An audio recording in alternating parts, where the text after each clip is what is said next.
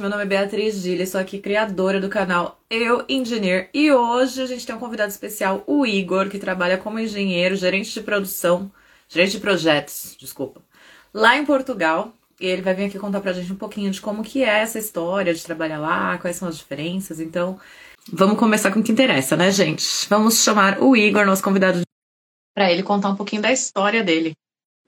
Aí, seja muito bem-vindo. Então, tudo bem? Tudo bem? Tudo bom. Como é que vai, Bia? Tudo bom, graças a Deus. Muito prazer, Igor. Obrigado por estar aqui, viu? O rosto. Prazer todo Ah, eu, eu olhei e falei, gente, mas não é o homem da foto.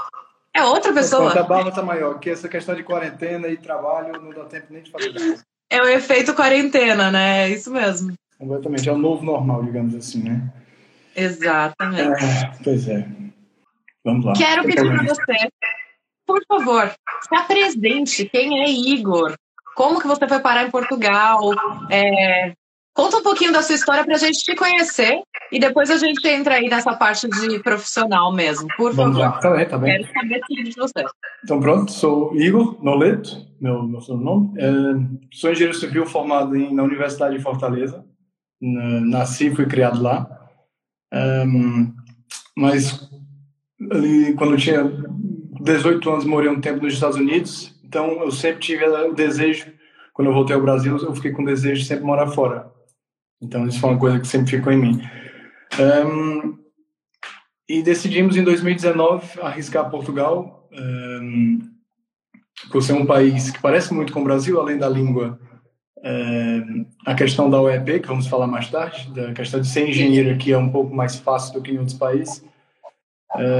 Então decidimos vir em 2019, Eh, mas no Brasil trabalhei como engenheiro ehm, no Apivida, eu fui gerente de obras no Apivida um tempo.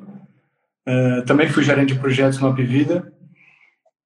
E trabalhei também em obras em construtoras como Alves Lima, aqui em Fortaleza, mas enfim. Ehm, pronto, e fiz, eu fiz muitos cursos no Brasil ligados à parte de gerenciamento de projetos. Tá. Eh, mas o desejo de Já morar veio fora então sempre uma foi maior. boa. Sim, mas o desejo de morar fora sempre foi maior, então a gente arriscou, porque pronto, só quem imigra sabe que pode ter uma coisa no Brasil, quando imigra pode não ter absolutamente nada, é um risco que se faz. Exatamente. E você está falando a gente, então você não foi sozinho. Não, eu vim com a minha esposa. Minha esposa, Ah. inclusive, ela é arquiteta aqui também. Que legal! Sim, Já é. fica o convite para ela também, se ela quiser vir compartilhar Olha, um pronto, vou falar com ela, quem sabe. Por favor. Tem bastante arquiteto que segue o nosso canal, então é legal a gente poder mostrar que também tem oportunidade para eles, né? Que eu sei que é um pouquinho diferente para engenheiro e arquiteto aí em sim, Portugal. vamos falar nisso. É muito interessante Sim. esse assunto, porque não acham que é igual, mas não. Por, por enquanto, não. Era para ser igual, já foi um tempo atrás igual, mas hoje já não é. Hoje a engenharia já é mais fácil você trabalhar eh, como brasileiro aqui. A arquitetura já é um pouco mais complicada, mas a gente já fala disso. Sim. E aí, então, vocês decidiram, 2019, decidiram ir para 2019. Portugal Sim, chegamos no e segundo você não semestre. tinha nada ainda garantido, emprego Não, não, na área, nada. entrevista, não? Nada. Chegamos, moramos ali próximo a Lisboa, sempre, sempre, sempre morei margem sul de Lisboa, porque não vale a pena, brasileiros que moram cá em Portugal sabem que não vale a pena morar mesmo na capital aqui, aqui mais vale no sítio, porque é muito mais fácil a locomoção, eh, alu- os aluguéis são mais baratos, a coisa toda. E vimos, eh, viemos sem nada, sem promessas de absolutamente nada. Eh, Eu vim na intenção de fazer um mestrado em 2020, eh, porém veio a pandemia, acabei não faz... não concretizando porque eu também já estava no trabalho eh, e eu pensei bem, pandemia, mestrado, trabalho, deixa, vou dar um pause aqui na, na, no estudo e vou focar no trabalho, até porque também é um dos nossos tópicos que eu queria falar, a questão das normas aqui em Portugal. Então eu queria focar no trabalho porque o trabalho aqui ela é uma grande faculdade, principalmente para quem é estrangeiro, entende? Então essa foi a, a questão. E, tanto que eu, eu- chegamos aqui em, em outubro de 2019 e eu só comecei mesmo a trabalhar no início do ano, 2020. Tem todo um processo, porque quando você chega, você tem que já se regularizar, você tem que já pegar a documentação, assim como na Irlanda, acho eu, tem que pegar o básico, né? E só aí que você começa a ter as entrevistas. E também tinha que pegar. É NIF, né? O número é o NIF, de. Sim, é o NIF, o número de. Sim, é o NIF. Inscrição fiscal. Sim, é o NIF. É... Só que eu, no caso, foi assim: a minha história foi um pouco diferente, porque eu cheguei é, cidadão, então eu sou cidadão europeu. Então, mas de qualquer forma, o cidadão europeu que vem morar na Europa precisa tirar, obviamente, o, a inscrição do NIF, né? Que no caso porque é o NIF. E fora isso, eu tive que também ir na, na central da Ordem dos Engenheiros, tive que tirar a carteira da Ordem dos Engenheiros. Também é um assunto que vamos falar. Um... Já, já podemos, quer dizer, não sei se na sua linha de raciocínio como está aí, mas isso é uma coisa que é legal falar já agora, porque você sabia disso quando você estava no Brasil? Do que? Do? Do, da carteira de, do Ordem dos Engenheiros de Portugal com a parceria com o CREA? Sim, sabia. É assim. Eu vou falar nisso que muita gente tem dúvida nisso. É uma coisa, por sinal, extremamente simples. Uh, você trabalhar como engenheiro em Portugal não é obrigatório estar inscrito na ordem. É um plus. Nas entrevistas, nas fiscalizações de obra, porque, por exemplo, eu sou gerente de projetos, mas eu também faço duas fiscalizações em Lisboa. Porque eu estou a cobrir uma pessoa que saiu, mas já saiu aí há seis meses, eu, eu, dou, dou, faço, eu faço controle de qualidade, né? E é, às vezes eu preciso assinar algumas coisas, eu assino projetos, eu também faço projetos de água, de esgotos, de pluviais, de gás, isso eu também assino. Assino responsabilidade de projetos que entregamos em câmaras, que é prefeituras, né? Câmaras em Portugal é a mesma coisa de prefeituras. Então é um plus. Se eu não tivesse isso, talvez eu não teria tanta valia no trabalho, ou talvez entende? É uma coisa que você consegue mais. E é uma coisa assim, quem tem o CREA no Brasil, o processo é extremamente simples. É, existe um, um, papel que você pega, qualquer CREA, do Ceará ou São Paulo, qualquer um, preenche é, e envia para Portugal. Eles próprios enviam, o próprio CREA envia. E você, só que o problema é que o prazo é mais ou menos um ano, seis meses a um ano para você receber. Então, assim, é, mais vale você começar antes. Mas não tem, assim, o que eles deferirem. É, é certeza funcionar. Ou seja, você pede é certeza você ser engenheiro uh, da ordem aqui. Sim, mas você tem que ter é, toda a documentação certa, você tem que sempre ter pago o CREA certo, eles não aceitam um, que você deva qualquer coisa ao CREA, ou você tem que ter um tempo mínimo no CREA, acho eu, não sei se isso ainda funciona dessa forma, mas pronto. Um, e quando você consegue a ordem cá, você tem que pagar a ordem anualmente, são 120 euros aqui, e pagar o CREA no Brasil. Porque, por enquanto, enquanto tem esse, esse, esse acordo mútuo, você tem você paga um e tem que pagar o outro. Porque se você deixar de pagar o CREA, você perde a ordem.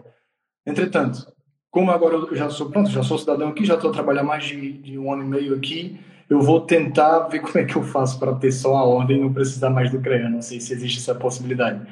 Essa é a melhor coisa que eu vou, vou, vou pesquisar. Pesquisar. Mas assim, nas entrevistas que eu fui, eu fui em cinco, seis entrevistas, eu não lembro, duas perguntaram se eu tinha. E foi por pura curiosidade. Não fizeram, olha, isso aqui é um exigido, sei da ordem. Não. Porque quem é fiscal de obra aqui sabe que o engenheiro-chefe ou o diretor fiscal ou o dono da empresa, se for engenheiro, pode assinar. Não, não tem essa exigência. Aqui é bem parecido também. Você não é obrigado a estar se você não for assinar, né? Mas sempre tem alguém que é registrado no Engineers Island para assinar. Mas quando você só está prestando serviço para alguém, não tem essa necessidade também, igual você. Exatamente. Mas, é, mas, mas vale a pena. Então, é, não tem a facilidade de só trocar, né? Aqui você tem que fazer uma, um processo. Foi um dos motivos que eu escolhi para já Portugal, porque quem pensa em migrar para a Europa como engenheiro, pelo menos, é, Portugal é uma excelente porta de entrada e, e possível ficar mesmo, porque aqui as pessoas, os brasileiros costumam dizer que Portugal tem o menor salário da Europa. Só que o salário daqui às vezes condiz com o custo de vida. O custo de vida em Portugal é extremamente baixo comparado com a Europa inteira. É, é uma coisa que não se compara. Por exemplo, um aluguel. aí na Irlanda, em Dublin. Um T2 deve ser uns 1.500, 1.600, mais ou menos. O que é um Eu, T2? Um, ah, desculpa, o que, que eles falam? T2 é dois quartos. T1, um quarto, T2, dois quartos. Um aluguel de um dois quartos é mais ou menos. Aqui é menos... você, paga, você paga em média 1.300, um T1, vamos dizer assim. Pronto. Um T1 é. aqui você consegue pagar 400, 500. Entende? É, então o custo de vida é bem mais baixo. Sim. No início eu morava num T2, num dois quartos, pagava 750, mas porque era, era praia, era outra coisa. Aí, mas depois eu já consegui resolver umas coisas e já pago bem menos. Mas, sim. E a outra coisa também que vale a pena, que muito brasileiro faz, é a compra de imóveis em Portugal. Quando você é, você é cidadão e tem um contrato de trabalho sem termo, eu não sei se na Irlanda chamam assim, se existem os contratos, porque aqui não é como no Brasil, a carteira. Na Europa são os contratos de trabalho, né? Sim. E existe o contrato de trabalho com termo, que é durante seis meses. Depois de seis meses, ah, a entidade patronal tem a, pode meter mais um ano ou pode meter um contrato sem termo, ou seja, está contratado. Se você for demitido, você tem todos os seus direitos. E aqui em Portugal, para você conseguir o, pronto, comprar um imóvel nesse caso, é a mesma coisa. Você tem que ter o contrato sem termo, tem que ter tudo regularizado e você não precisa ser necessariamente cidadão europeu. E, então Portugal também facilita muito isso. Então, assim, Portugal tem muitas vantagens. Você vai ter um vínculo aí por um período mínimo. Sim. É, então, assim, as pessoas aqui, eu conheço muitos amigos que vêm como engenheiros, que às vezes compram imóveis aqui, trabalham, depois quando imigram eles acabam que alugam um apartamento ou qualquer coisa, porque aqui, como diferente do Brasil, você o seu custo de aluguel é, de aluguel que eu digo assim, desculpa, a taxa que paga o banco mensalmente é mais baixa do que se você alugasse, né? Sim. Mas assim, mas como diz meu amigo Andrew aí nos comentários, realmente a engenharia e a arquitetura poderiam estar melhores aqui em Portugal, mas é, ainda é uma coisa que consegue, pronto, consegue se Sim, a, colocar, né? Ainda está tendo mercado, pelo que eu tenho visto. Sim, o mercado aqui tá, não tá, acho que não está como na Irlanda, como a gente vê, porque é só que as pessoas falam aqui na Europa. Mas aqui tem, sempre tem vaga, sempre tem vaga. É, principalmente para fiscalização de obra tem muita. Lisboa está debaixo de obra, Portugal inteiro está debaixo de obra. Inclusive teve uma, uma reportagem da semana passada que, independente da pandemia, uh, o orçamento das câmaras principais de Porto, Lisboa, Vila Nova de Gaia, Braga, não diminuíram, as obras vão continuar, ou seja, os investimentos vão continuar. Isso é muito importante para a área, entende? Sim. Então, e já que estamos falando disso, por exemplo, no escritório que trabalho, que eu faço gerenciamento de projetos, lá fazemos projetos uh, muito grandes, fazemos projetos pronto, desde pequenos e desde projetos muito grandes. Um, fazemos casas, por exemplo, moradias, né, que chamam aqui moradias, ok, são uh, um quarto, três quartos, coisas pequenas, mas também fazemos fábricas. Por exemplo, estamos fazendo agora o maior matadouro de porcos de Portugal. Estamos fazendo tanto uh, o controle de fiscalização da obra de qualidade, como todo o gerenciamento de projetos e todos os projetos, estrutura, águas, tudo, tudo é conosco. Então, assim, o escritório é, é assim, vai do pequeno ao grande. Isso é uma coisa que eu via pouco no Brasil. Ou seja, um escritório que trabalha com casas raramente pega um projeto com fábrica, com indústria. Sim. E aqui, como Portugal é muito pequeno, tem 10 milhões de habitantes, é uma coisa minúscula. Aqui tem muita. Quando você consegue finalmente ter clientes ou consegue ter um mercado aberto para você, você consegue expandir os negócios assim de uma forma, como tu vê, de, de pontas completamente diferentes. Isso é muito interessante aqui. E você acha que isso é normal? Porque que nem aqui, eu, os escritórios que eu tenho contato, normalmente assim, se faz é, os, as casas, né, os condomínios de moradias, aqui eles fazem só condomínio de moradia, pelo menos do que eu trabalho é mais isso, assim. Ele dificilmente se arrisca tanto. Aí em Portugal você já viu outros escritórios que deve ter. Deve, não, eu não conheço, mas deve ter pessoas especializadas, porque aqui, aqui existem muitos loteamentos. Muitos. Uh, tem muitos terrenos ali em Loures, que é próximo a Lisboa, que está a crescer muito. E, inclusive, estamos fazendo, estamos fazendo três loteamentos, ou dois, dois três loteamentos no escritório. Um, mas, pronto, nós somos um escritório que temos é, uma equipe muito completa. Temos de arquitetos a projetistas de segurança de incêndio, de AVAC, que é ar-condicionados aqui na Europa, que chama, de tudo. Então a gente arrisca em tudo. E a gente tem tempo, a gente vai, a gente faz. Entende? Tem uma estrutura maior também, tem né? uma estrutura Você maior, mas não é, atenção que não é um, é um escritório grande. É um escritório que fisicamente trabalham 30 pessoas, tá. mas que fora temos muitos, muitos projetistas que trabalham conosco. Então a gente acaba tendo uma equipe grande e a gente consegue suprir a demanda. Sim.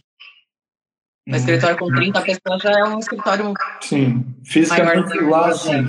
sim. Legal. Mais ou menos isso. E como que você conseguiu essa oportunidade? Como que foi? Já você estava aí procurando? É, é assim, questão de conseguir emprego. É assim, o, prim, o, primeiro ponto, eu já tive muitos amigos que me perguntaram isso, é você ter um diploma, tu também deve saber disso, muito obviamente. Um, o diploma tem que estar sempre no, no, no perfil europeu. É um erro as pessoas trazerem o diploma brasileiro e já enviarem para as vagas. Isso já pega muito mal, às vezes consideração. Hã? Currículo? Sim. Ah, tá. Porque o currículo. É diploma. Ah, Aí eu fui Currículo, currículo. Eu sempre confundo diploma com currículo, não sei por que essa palavra fica. O currículo, desculpa lá, o currículo, as pessoas trazerem o currículo do Brasil para cá não, não, não funciona, isso é muito mal. Tem que se Sim. trazer e enviar, meter aquilo mesmo no perfil europeu, inclusive com as palavras do português europeu, que muda muito. Muda muito. Eu tenho, no início eu próprio fazia isso, eu, eu traduzi é, para o português de Portugal, coloquei no modelo europeu só que a minha tradução foi pelo que eu achava, aquelas coisas que o brasileiro acha do português de Portugal. Algumas mudanças, equipa, não é equipa, é equipa, controlo, coisas pequenas. Mas existem tantas palavras que a gente nem sabe que eles aqui usam mais formalmente. Sim. E aquilo tem que ser um pouco mais, mais, mais bem organizado. E quando eu fiz isso, eu pedi ajuda aqui de pessoas aqui, amigos, quando isso ficou bem, comecei a mandar vários currículos. Eh, eu mandava sem brincadeira, 70 por dia, 60 por dia. Era muito, era muito. E vários sites mesmo. Eu já nem lembro os sites que eu enviava, mas enviava muito. E começavam a vir as entrevistas. É, vinham. É, eu fui para sete entrevistas durante o mês de janeiro. Foi só, eu, eu mandei dezembro e janeiro e comecei a trabalhar em janeiro. Olha, só mas... pandemia. Vou dar até uma ênfase aqui no que você acabou de dizer. Você mandava em média 70, você aplicava para 70 vagas por dia. Por dia. Enviava e você por e-mail. Participou de sete entrevistas. Então, é, quando a gente fala que dá trabalho procurar dá emprego. Muito, dá muito, dá muito. Né? Porque assim, você envia 70, só que muitos do que você envia, você próprio sabe que não vai conseguir muitos. Porque são coisas que são exigidas, mas você tenta de qualquer forma. Sim. Pede engenheiro sênior. Eu não vou conseguir um engenheiro sênior, eu não tenho 10 anos, 15 anos de experiência. Pedem um engenheiro específico para projetos de gases para a indústria. Eu faço projeto de gás, mas eu faço coisas pequenas. Não tenho assim pedido, até porque não é minha área. Eu faço por fazer. Mas a gente tenta, né? Porque é uma forma da empresa também ver que você está no mercado. Sim, que é como foi o caso. A mim, o que aconteceu comigo? Eu, a minha entrevista da empresa que eu estou hoje foi para obra. Porque eu sempre trabalhei, eu sempre fui gerente de obras no Brasil, eu sempre trabalhei na Apivida. Não sei se tu conhece a Apivida, que é uma das maiores empresas de saúde do Brasil, hoje. É como se fosse a Mil, hum, enfim, é uma empresa no Brasil que ela tem os próprios hospitais e clínicas. E eu fazia o gerenciamento de uma certa zona. Como é o nome de novo? Apivida, é o Apivida. Apivida? Sim. Vou procurar. Sim, é, enfim, eles estão no Norte Nordeste. Então, tinha os gerentes de obras que eram responsáveis pelo norte, outros pelo nordeste, outros não sei quem. Então eu tinha minhas zonas, viajava para Teresina, São Luís, Manaus fazia o gerenciamento de obras. Então sempre trabalhei isso e o currículo que eu trouxe para cá foi disso. Pronto. Então a minha entrevista aqui na empresa que trabalho hoje foi nesse intuito. E pronto, fiz a entrevista, me disseram que ia entrar em contato. Deu cinco dias, me ligaram só que me chamaram para ser projetista. Disseram que tinha uma vaga para tu ver como funciona isso de você mandar uh, coisas que você até nem talvez nem, nem sabe que vai conseguir, mas envia que às vezes vale a pena.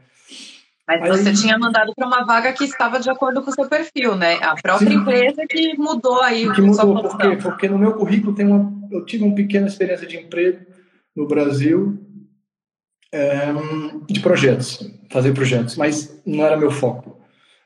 Mas eles estavam precisando, eram, né, eram coisas que gostaram do meu perfil, achavam que eu podia no futuro entrar em outras áreas, mas para já queriam me garantir ali, pronto, e foi e funcionou. É, o que acontece? Então, eu fui, pronto, trabalhei, cresci na empresa. Hoje eu faço tantos projetos, continuo fazendo alguns projetos, mas não foco nisso, porque eu não tenho muito, muito tempo para fazer o que eu fazia antes. Mas hoje eu faço mais a parte de gerenciamento de projetos. Né? É, que é a área que eu, que eu gosto, que é a área que eu tento seguir, que é a, que, eu, que eu estudo, que eu faço PMO, faço meus cursos para ver se eu consigo. É uma área que eu gosto muito. É, que, por sinal, você vai conhecer muito também essa área, que é o Quantity Surveyor, que é aí na Irlanda, que é o orçamentista lá. É, também faço muito no escritório. Então, assim, o nosso escritório ele é muito assim, você tem uma demanda, precisa ser atendida, não tem quem faça, a gente faz. É, não sei se todas as empresas aqui em Portugal são assim, mas o nosso foco lá é... é, é não dizer não, né, pelo jeito. O seu é, chefe não fala não. É fazer, mas olha, mas é, isso é espetacular, porque a experiência que Sim. eu tive nesse um ano e meio lá é assim uma coisa absurda. Porque quando você faz projetos e faz todo esse gerenciamento, você aprende sobre as normas daqui. Que é uma coisa que eu quero falar para os engenheiros que agora que engenheiros e arquitetos que querem vir para aqui, para Portugal pelo menos. Eu não sei como é na Irlanda, mas no Brasil, quando você tem, por exemplo, eh, uma norma da CAGES, não é CAGES, desculpa, mas uma, uma norma da empresa que fornece água para um estado Exemplo, São Paulo. Vá. Ela tem uma lei para São Paulo inteira. São Paulo inteira tem aquela lei os projetos de água serem executados, serem instalados, construídos, etc. E aqui não. Aqui cada cidade tem uma norma.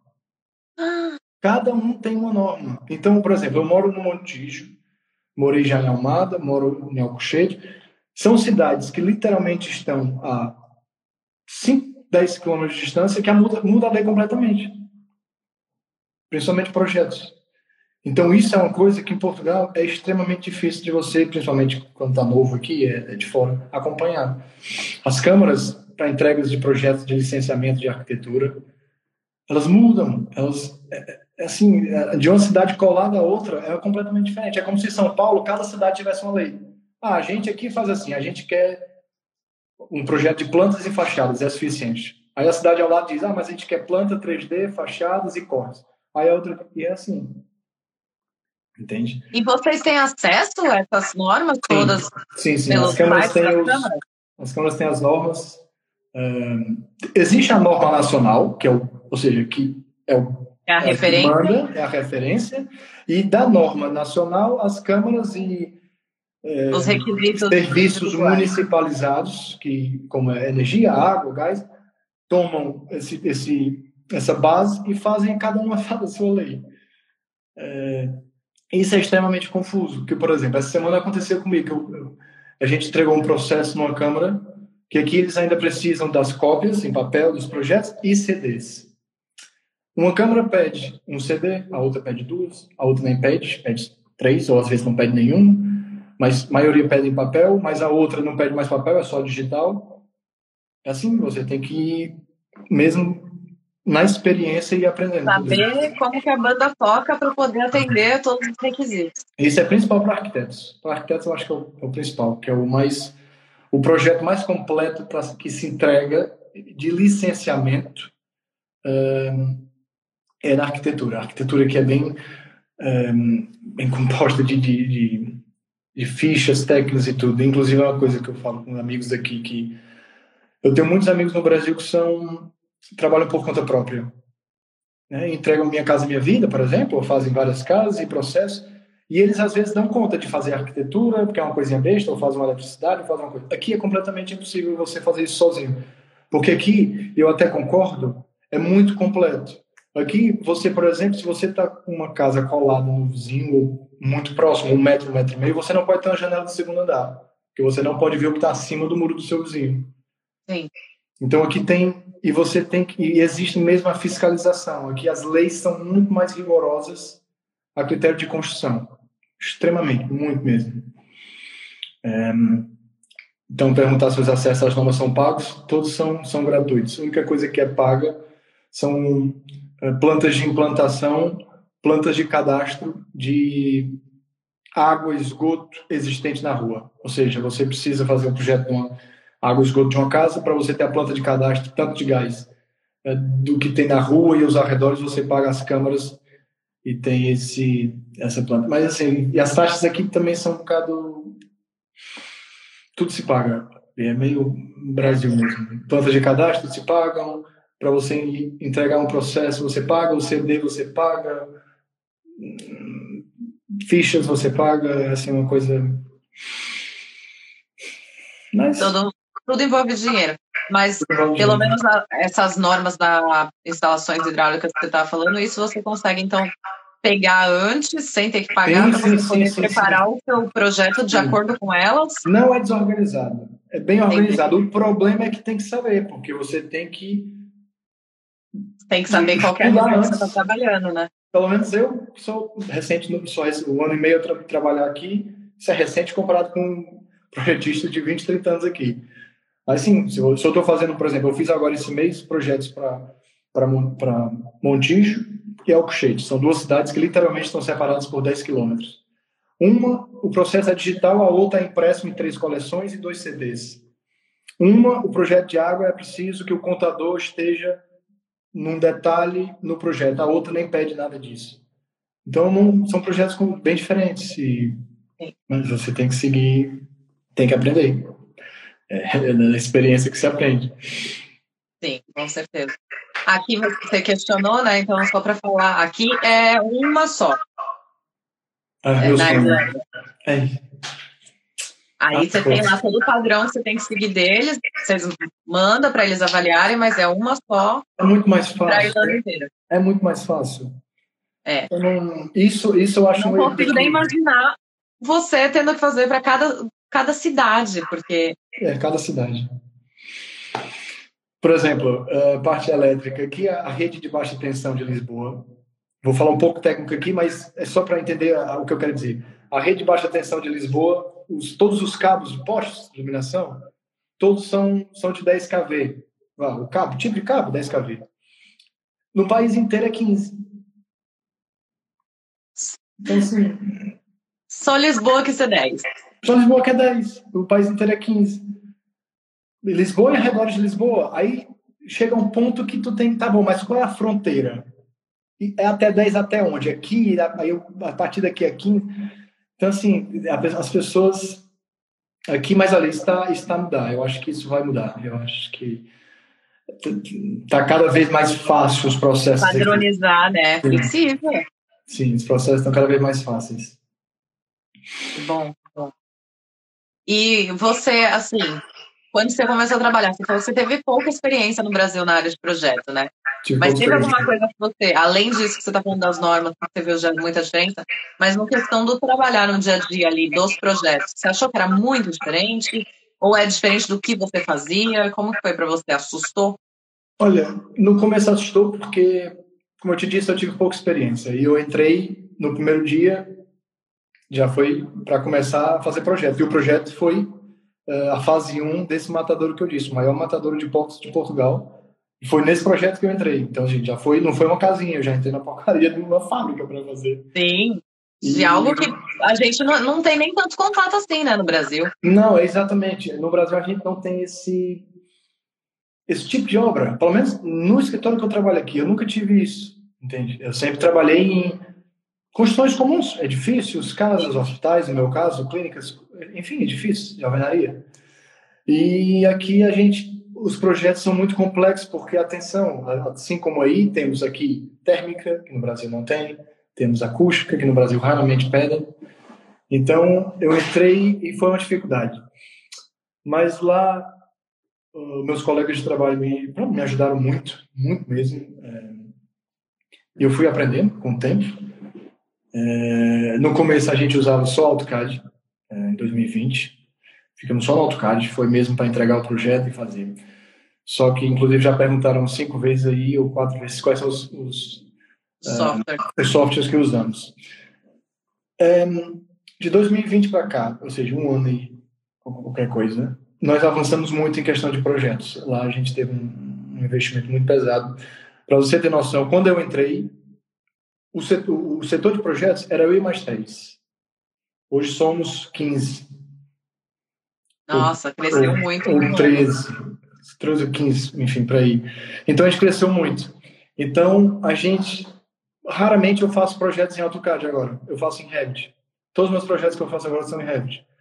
A única coisa que eu faço em AutoCAD é ajustes, pequenos ajustes, ou plotagens, coisas assim. Mas meus projetos eu sempre faço em Revit, eu faço cortes, alçados e tudo, para ser muito melhor, todo mundo sabe disso. E usamos também o Lumion, que é para fazer fotos uh, realistas dos, dos, projetos. Eu uso muito o CIPCAD, acho que, não sei se alguns brasileiros conhecem, não sei se tu conhece, Bia. Conhece o CIP? Eu já ouvi falar, sim. Pronto. O CIP é onde eu faço, eu, é, só eu que mexo no escritório do CIP e a minha, minha coordenadora, que a gente faz os cálculos, eu faço cálculos de águas, de esgotos, de gás, tudo é no CIP, térmica, acústica, uh, e nada disso a gente usava. Então isso foi tudo, eu, tudo eu aprendi lá, atenção. O Revit eu aprendi, eu já tinha feito curso, mas tu sabe como ninguém que a gente que faz obra, a gente não tem contato com o Revit, a gente não tem como, como aprender muito. Então, eu aprendi lá no escritório a mexer perfeitamente. Caso eu nunca tinha ouvido falar ninguém usando aqui na Europa, né? Eu já tinha ouvido falar do Brasil. O CIP? É? Bem, o CIP é muito, muito, extremamente usado em Portugal. Tanto para estruturas, sim, como para especialidades. Extremamente. Usa-se muito. E é muito simples. Água, uh, principalmente água e esgoto, é assim uma coisa. Se tu quiser fazer uma casa, tu faz em 15 minutos água e esgoto. É uma coisa. Só tem que saber como é que faz. Mas depois que se aprende é muito simples. E eles já saem na, nas normas. Ou seja, antes de você começar o projeto no CIP, é, ele pergunta qual a zona que é a obra de Portugal. Hum. Ele pergunta, ou seja, quando você coloca a zona, ele já sabe ali mais ou menos a norma. Aí você faz só aquelas, pronto, que já falamos, vê só ali os, as exceções de cada sítio, de cada lugar. Sim. Já salvou uma vida aí, né? Porque te poupou um trabalho de ter que entender o que, que era diferente daquela região, de uma região Sim. anterior. Sim. Porque principalmente quando você faz, por exemplo, pluviais, quando você coloca uma zona, ele automaticamente já calcula aí o, te o tempo médio, volumetria média de água-chuva, e já calcula mais ou menos, uh, porque aqui em Portugal eles têm todo um, um levantamento de, do esgoto da cidade, atenção, toda a rede elétrica de postes são enterradas aqui. Então, eles têm um controle muito grande disso, por isso que obras aqui de fiscalização, na grande maioria das vezes, é exigido é, que tenham, ou seja, toda obra pública, a grande maioria é exigida uma fiscalização, que é o que a gente faz e muito. Sim. A gente, a gente não faz, no nosso escritório, a gente não faz obra, a gente faz grandes projetos e fiscalização. Entende? E grande maioria das obras é precisa porque é por isso.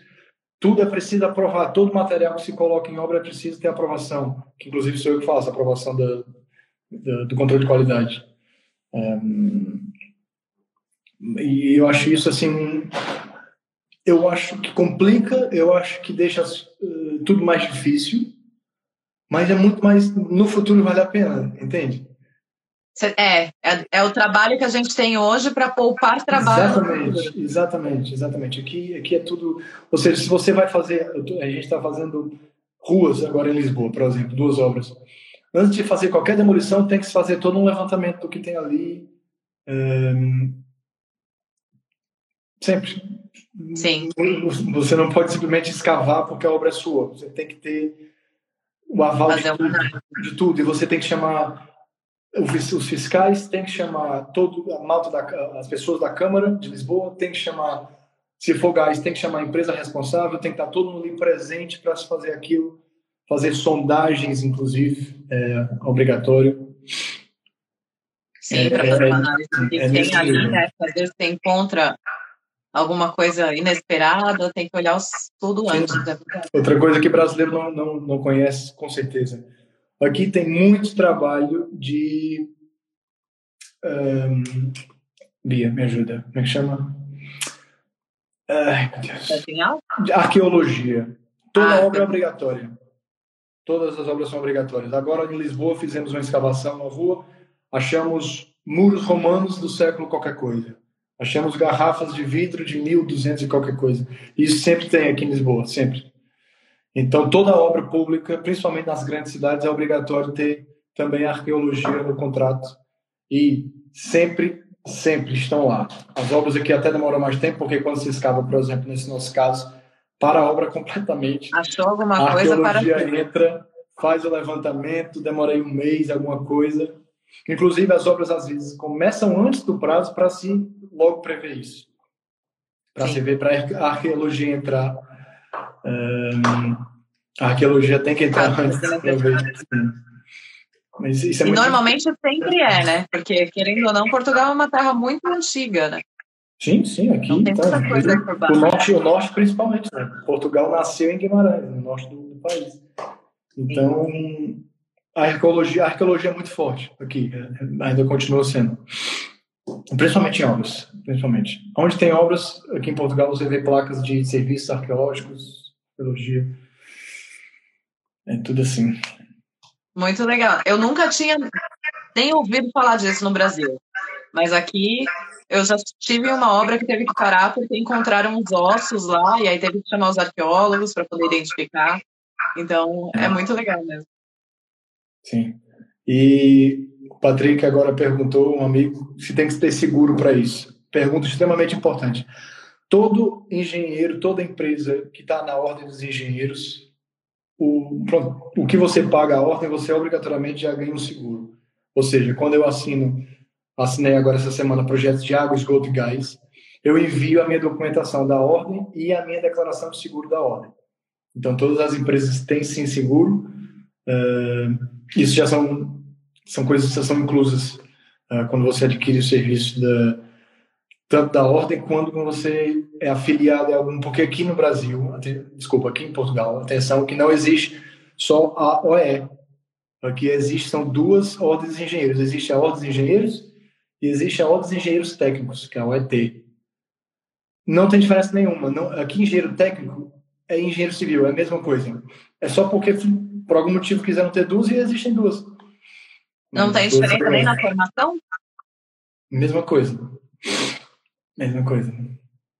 É, é, é estupidez. É, quiseram ter duas, inclusive as pessoas reclamam disso. Ah, porque tem duas? Não faz sentido.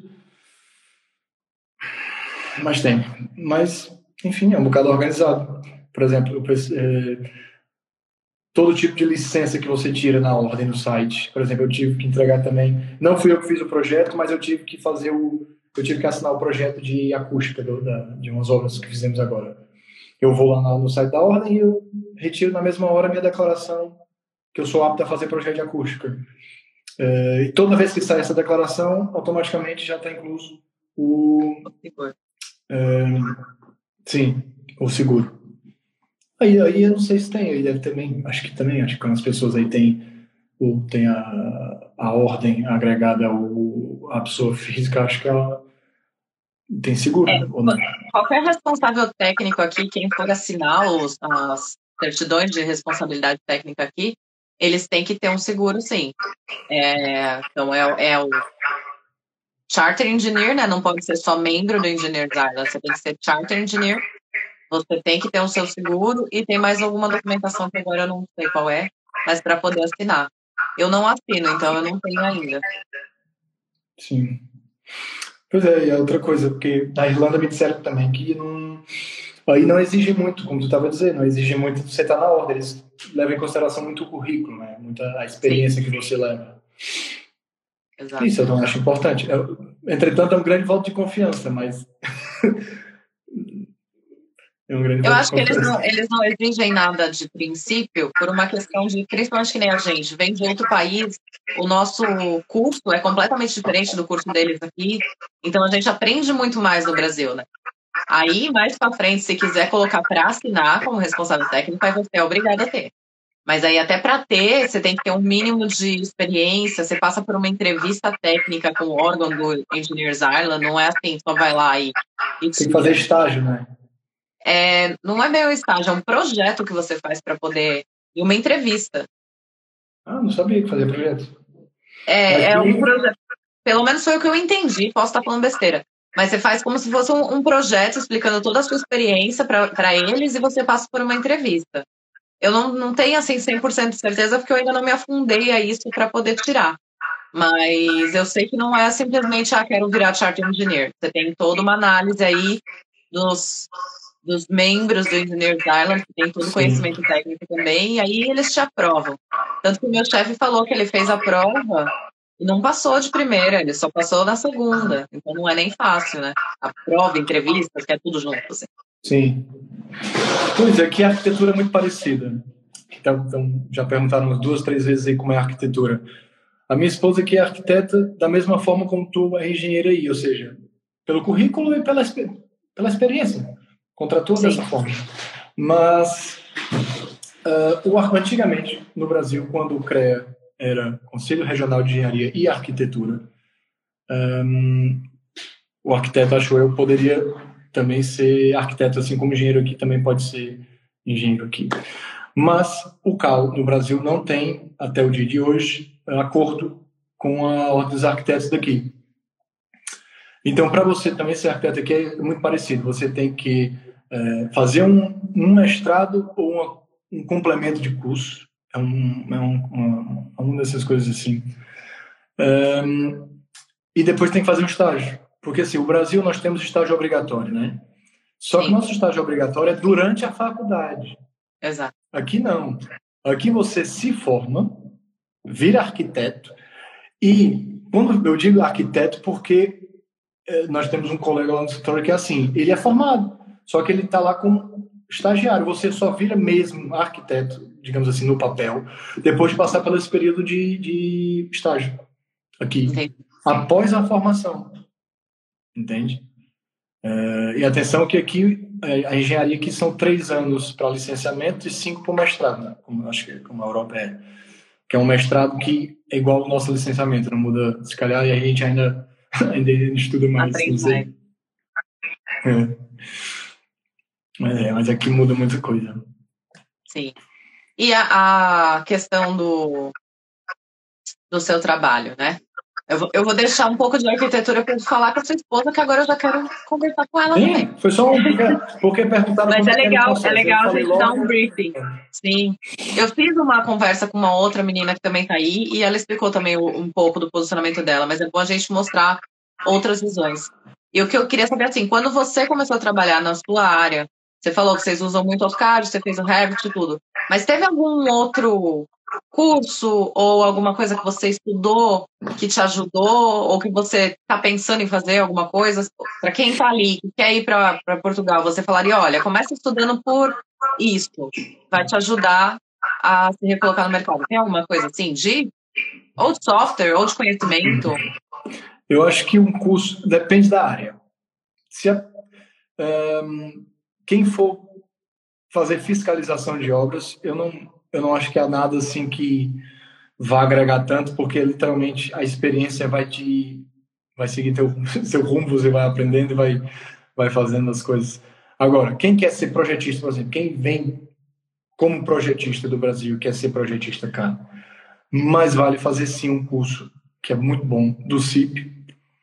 É, se não for tão bom em Revit, curso de Revit, porque aqui em Portugal está começando a ter muito Revit. Todo mundo trabalha com o ficheiro IFC, não sei se sabe o que é o IFC. É, o IFC, é, aprendi isso num curso e aprendi isso no trabalho. Existem programas, os de BIM, né? O BIM é o Revit, é o... É, tem o SolidWorks, tem o SketchUp, nem sei se o SketchUp é considerado BIM, mas pronto. E esses programas se comunicam pelo IFC, que é um programa, que é um cheiro que você. Eu fiz uma casa no, no Revit. Ah, mas uh, o arquiteto prefere trabalhar no SketchUp. Eu consigo transformar meu projeto num ficheiro IFC. Hum, e ele, e ele abre no, e acessa isso eu aprendi no curso. Então, eu acho que projetos aqui em Portugal tem sim curso tanto de Revit, de BIM em geral, acho eu, mas o Revit é o mais focado aqui atualmente uh, e o CIP. Se você for projetista de especialidades, que é água, esgoto, etc., é o CIP. O CIP é, é, é de fato um principal. Mais um curso que eu fiz aqui também, que eu não sei se na Irlanda existe. Eu fiz um curso que a empresa pagou, que é de concursos públicos. Que é o quê? A gente também faz muito concurso público. Aqui existem plataformas online, são quatro exatamente, que eu também sou responsável por isso. Todos os dias eu verifico se existem cursos, desculpa, concursos públicos, tanto de fiscalização como de projeto, que a gente possa concorrer. Legal. Sim, as câmaras, ou seja, prefeituras, né, ou entidades, eh, elas metem lá na plataforma uh, os concursos, por exemplo. Projetos, gente... aí vocês, vocês Projeto ou fiscalização, exatamente. Por exemplo, a gente está fazendo agora um projeto para o IMT de Évora. IMT é como se fosse o Detran do Brasil. Tá. Pronto. Lá em Évora. E foi para um concurso público. Eu Legal. olho todos os dias à noite eu olho aquilo, eu olho e vejo, olha, isso aqui é interessante para a gente. Envio para o meu chefe, ele olha, pronto, vamos concorrer com tal valor, isso é interessante para a gente. Eu faço um checklist de toda a documentação que é precisa e tudo e concorremos. E existem cursos para isso, porque isso é uma, atenção que isso é um emprego aqui, isso é uma especialidade aqui em Portugal. Existem pessoas que trabalham só com isso. Aplicando para Só aplicando para concurso. Ou seja, é muito. Eu nunca trabalhei com isso no Brasil, então não posso afirmar se lá existe alguma coisa parecida. Mas aqui existem pessoas, empresas contratam pessoas para tomar de conta só disso. Não só encontrar concurso, mas responder os concursos, preparar uh, documentação, preparar uh, o que é exigido para o concurso, ou seja, uh, equipe técnica, projetos que às vezes precisam, exemplos, essa coisa toda. É, estão colocando ali no Brasil a gente chama de licitação. É a mesma coisa. Sim, aqui eles chamam de adjudicação. É um nome diferente. Adjudicação? Adjudi adjudicação. Quando você é adjudicado, ou seja, no Brasil eu nem sei se existe uma palavra. Por exemplo, quando tu ganha uma obra, como é que tu chama? Ah, eu ganhei essa obra. Acho que a gente fala assim, não sei. Aqui é adjudicado. Ah, eu fui, eu fui um adjudicado a uma obra. Então, essa é a palavra que eles usam para licitação. Entendi. Um, adjudicação. Eu, eu também demorei para entender. Você que aprender falar essa palavra. Mas quem quiser procurar saber sobre isso, procura sim, com essa também existe, quem, sim, quem trabalha com isso no Brasil, tem pessoas que fazem licitação no Brasil, fazem, trabalharam já em prefeituras, fazendo isso. Isso aqui em Portugal é um, é um emprego de fato, é, um, é uma profissão. Bem legal. Eu fiz esse curso. É bastante. É, muita lei. Então, assim, é uma coisa. É, é, são gostos, né? Mas deu para ter uma noção. Não, mas é bom porque tá tendo muita, muita oferta, né? E, assim, você poder pegar uma, uma posição que nem essa, você tá ali lidando diretamente com a prefeitura e ao mesmo tempo você está lidando com o seu cliente, né, que é para quem você está disputando uhum. essa licitação. Então isso é muito bom, é muito bom porque você aprende para ir já no foco de ganhar, né? Saber como Exato. faz para ganhar essa licitação. Exatamente, exatamente. E sabe o que me surgiu aqui de dúvida? Que você comentou que você faz fiscalização em obra. E aqui na Irlanda, para a gente poder frequentar a obra, tem que fazer um curso que chama Safe Pets. Aí em Portugal, você tem alguma coisa que é assim também, que é um curso para te autorizar a entrar numa obra? É assim, eu, eu não sou fiscal de obra, eu sou fiscal de, eu sou técnico, técnico fiscal, porque eu não, eu não fui para essa área aqui, eu estou no gerenciamento de projetos. Mas quem faz a fiscalização de obra, eu nunca perguntei por acaso se tem que ter, eu acho que não. Eu nunca ouvi Mas falar você não vai na obra nunca? Você nunca fez na não, obra? Não, vou, vou, vou sempre à obra, então. nunca fiz curso nenhum. Não, nunca tá. fiz curso nenhum. Não. Uh, não acho que é preciso. Entendi. Não acho que é preciso. Uh, a única coisa que aqui tem fiscalização de obra é sempre é uma equipe, ou seja, é o técnico de qualidade, que sou eu, é o fiscal de obra, é o, tec, é o diretor de fiscal de obra, temos um diretor, temos um engenheiro civil que é um pouco mais jovem, que é o fiscal, tem o técnico de qualidade, que sou eu, tem o técnico de segurança, que é uma outra pessoa, né? Então, esse é o combo da fiscalização daqui. Um, as pessoas acham que fiscalização de obra é só ficar em obra, uh, como no, no, Brasil, digo por conta própria. No Brasil é muito, é, comparado aqui, me desculpe, mas é muito mais fácil ser fiscal de obra. Aqui é uma burocracia que não termina. Aqui tem que ter relatórios diários, semanais e mensais. Tem que ter criação e aprovação de bans, que são aprovação de materiais, nada mais do que uh, a qualidade. Um, tem que ter a questão de, de fazer autos para câmaras de Lisboa, principalmente, que é muito burocrática. Então, assim, às vezes você nem tem tempo de estar tá ali focado 100%, 100% mesmo, que eu digo na aula. Por isso que existem dois tipos de fiscais, o diretor e o fiscal. Entende? É... Sim. E às vezes Porque alguém vai ter que ficar pegando a parte burocrática, né? Sim, mas depois que pega o jeito ali fica um bocado mais. Mas sim, mas a questão da, dos relatórios é um bocado bem chato, porque é mesmo exigido, e assim, o, a Câmara de Lisboa, por exemplo, eu digo Lisboa porque é onde a gente tem mais obras. A Câmara de Lisboa, ela nunca fala diretamente com o um empreiteiro, sempre é via nós, via fiscalização. Eles mandam e-mails, mandam perguntas, fazem isso para nós, nós encaminhamos para ele, damos o nosso aval, vemos o que é para ser feito, uh, eles encaminhamos ao empreiteiro, o empreiteiro responde a nós. Olha, quero usar, por exemplo, uma questão interessante que tivemos agora essa semana, uh, questão de granulometria de um pó de pedra que ia ser usado numa estrada aqui, numa rua aqui em Lisboa. No projeto dizia um 6 rolado, eles queriam usar uma brita 030 ou qualquer coisa do tipo. Era muito parecida. Eles nos enviaram, olhamos assim, olha, é muito parecida, mas a granulometria é diferente. Vamos perguntar à câmera se a câmera quer. Mandamos a câmera. A câmera olha, ah, isso aqui é com os projetistas. A Câmara manda aos projetistas que fizeram o projeto, os projetistas respondem à Câmara, a Câmara responde a nós e nós respondemos ao empreiteiro. Não. Então é tudo extremamente controlado. Então tu imagina Sim. essa troca de e-mails de isso é uma obra de um item. Entende? Então assim, aqui o controle é muito rigoroso de obras. E eu só eu só posso dizer obras públicas é, é muito assim, a obra privada é outra coisa, né? não vale a pena. Mas obras públicas é. É bem, mas são as que mais tem vagas. Mas são as que mais tem vagas. Para fiscal de obra tem muita vaga para empre, empresas que fazem obras públicas. Porque Lisboa está. Quem vem a Lisboa, pronto, se liberarem esse ano ou o próximo ano, Lisboa está mesmo debaixo de obra. Tem zonas muito antigas que estão ser reformadas mesmo do completo. Tem uma das obras que a gente está fazendo é a remodelação inteira de um convento de freiras de 1400 e qualquer coisa, que eles não quiseram destruir nada do edifício. O edifício está sendo todo reestruturado com painéis de, de aço.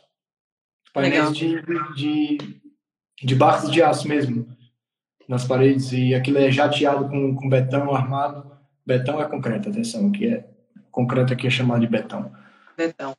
Então, assim, são obras muito interessantes. Eu acho que aqui é tem obras Isso é uma coisa legal aqui da, da Europa, né? Que a gente vai fazer umas obras e às vezes acaba lidando com algum patrimônio histórico, com alguma coisa que não pode mexer.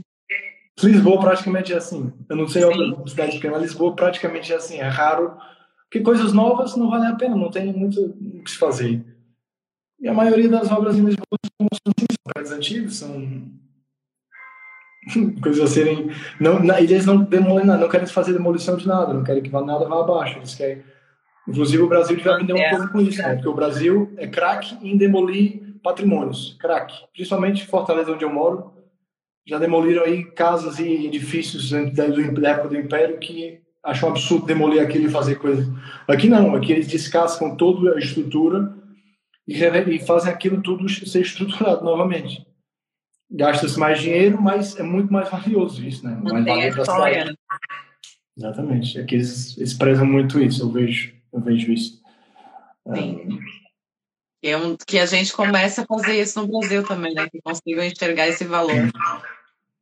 Tem alguma coisa que esquecemos de falar que você gostaria de trazer? Já estamos aqui uma hora praticamente batendo esse papo, mas quero poder ter trouxe mais alguma coisinha aqui. Olha, tu tinha, tu, tinha, tu tinha me perguntado para a gente comentar sobre a questão da se ser cidadão aqui muda alguma coisa ou se você só vem com visto. Isso é uma coisa que muita gente pergunta. Não sei se a gente já falou. A gente não falou, falou. A gente só comentou da questão de que você tem que fazer o processo igual a qualquer pessoa que chega, né? Na questão de documentações, quando começa, e tal. E em questão de emprego. Sobre isso é sempre legal. Sim, em questão de emprego, porque até o que a gente falou, tu, tu me perguntou, uma das listas que tu me mandou da, um assunto bacana de se falar, e realmente é uma verdade, é, é, é dizer que, a ah, mesmo com cidadania, também não é assim uma facilidade imensa. E realmente não é. Com a cidadania é tudo estupidamente mais fácil, isso é fato.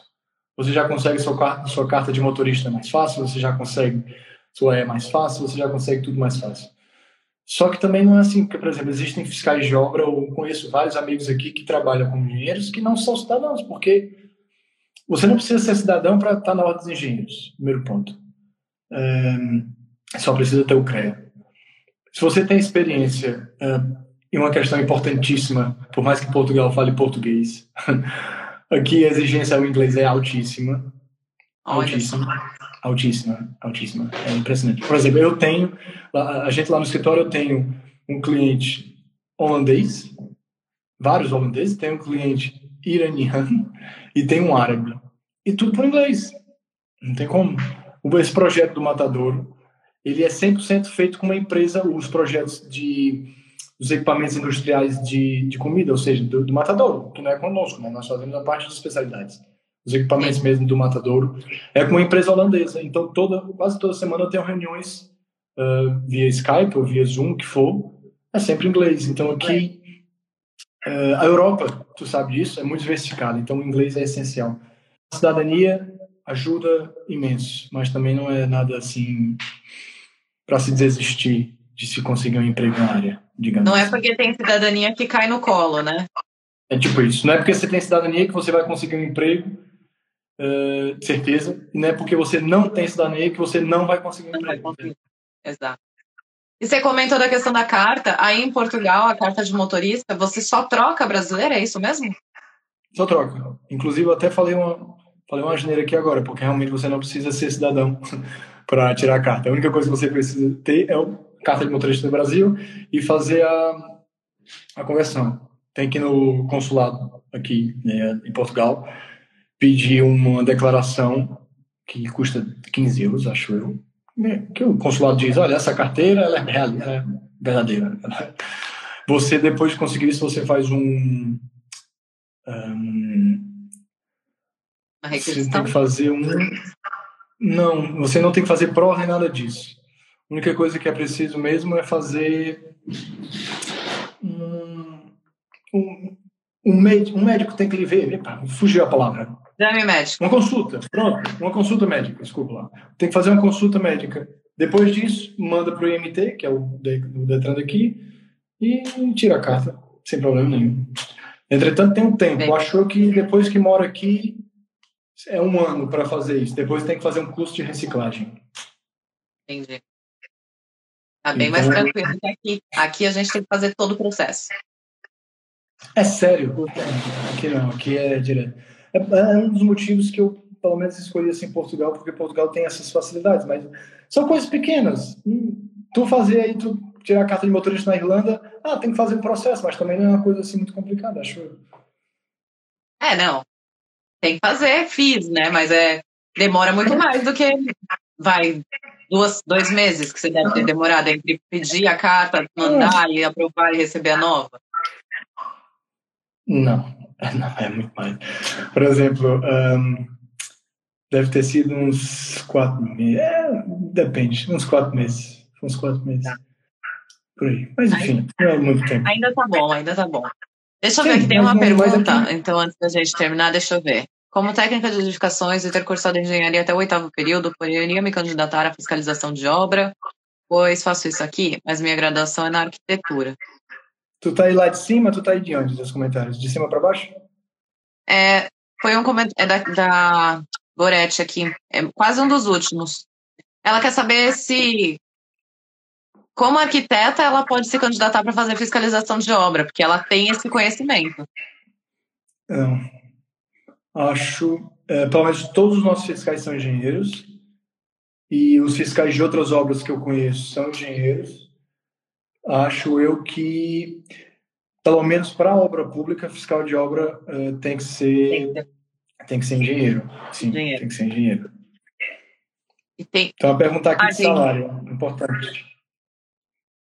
Quer falar de salário? Não, das últimas, vai por ordem, não sei. Pode ir, vai seguindo. Não, é, é, eu acho que foi isso. Não tem mais. A maioria você respondeu enquanto a gente estava falando. Aí tem só uma mensagem aqui, ó. Rafael mandando uma mensagem para você, ó. Parabéns, Igor, pelo crescimento. Feliz e seu sucesso. meu grande, obrigado, obrigado. Esse, esse meu, o Rafael estava em. Até ano passado estava sendo engenheiro no Porto. Não sei se ele continua. Legal. Rafa, se você ainda está trabalhando e quiser vir contar sua história também, fica à vontade. Pois olha aí, tá vendo? Deixa tá a dica aí, Rafael. Sim. É, ó, aí o- a Ever Carvalho falou de conhecimento de Revit e robô passando. E É, eu com robô- conhecimento de Revit, hobby, robô, Robô, ainda é de estruturas. Sim, é, fazem e passando ainda. fome no Brasil. Usam, também tem, tem quem use o robô aqui para estruturas, fazer estruturas metálicas, principalmente, cálculo. Mas eu Vamos também- deixar aí uma dica, então, para esses que estão falando que estão passando os perrengues no Brasil.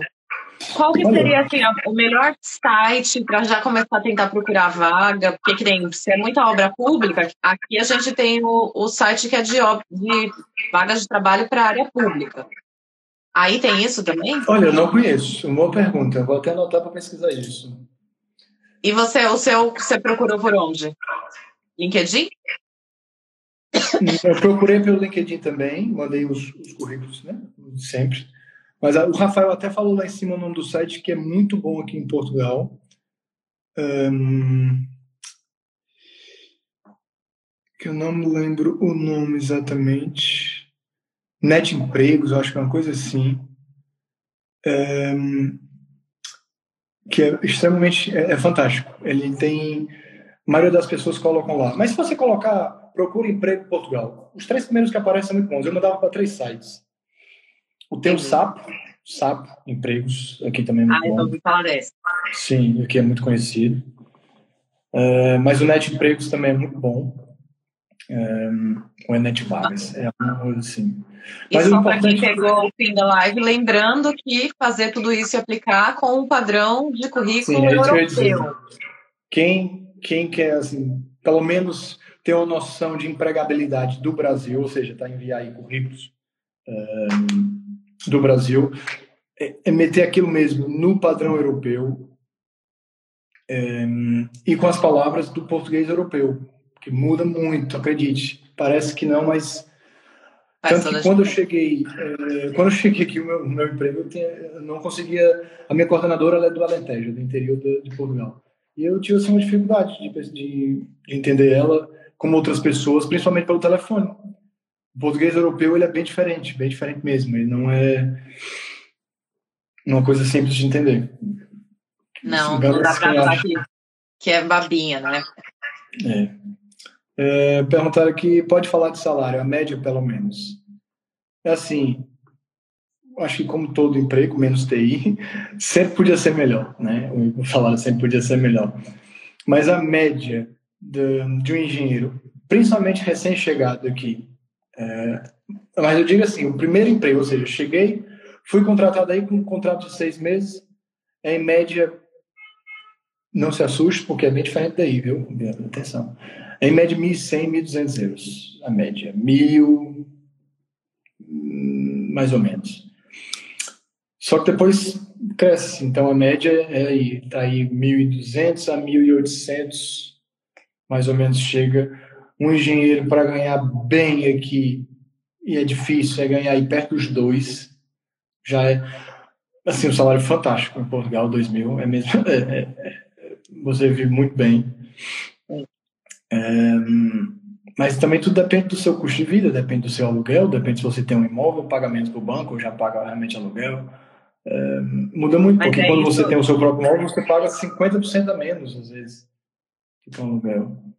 Isso que eu ia falar, né? A gente tá falando de 1.200, mas com custo de vida que você gasta 700 Sim. por mês, mais ou menos. Exatamente, sim, sim, sim, facilmente. Aqui, num, num, o custo de vida não passa disso, mas também depende de novo, depende muito de cada um. Né? Porque as pessoas falam, ah, mas só sobra 300 euros. Porra, 300 euros na Europa, se você juntar, conseguir juntar, é muito, mesmo, é muito. Porque as pessoas não entendem que uma passagem aérea aqui é 10, 15, 20 euros, 30 euros. Então o que é 30, Sim. 300 euros? 300 euros é muita coisa. Dá pra é. muita coisa. Com certeza. Muita coisa. E ainda que você está num lugar que você tem fácil acesso, né? Você pega um trem, pega um, um ônibus, vai para algum lugar mais próximo, não gasta tanto. Então. Sim. Aqui as é. pessoas vão para a Espanha passar o fim de semana, muito próximo, né? Duas horas e meia, duas horas. Sim. Sem problema.